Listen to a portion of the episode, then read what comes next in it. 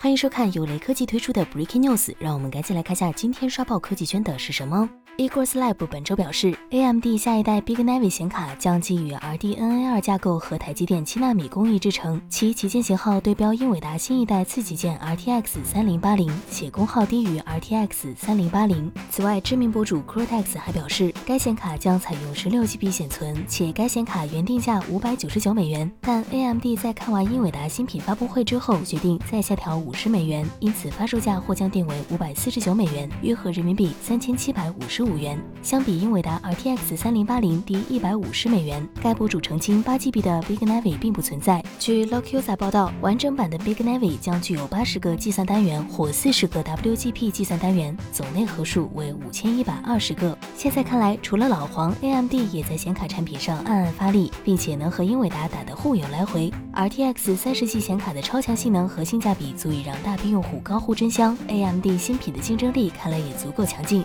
只是还在在。用着旧显卡的老用户，可能就没那么开心了。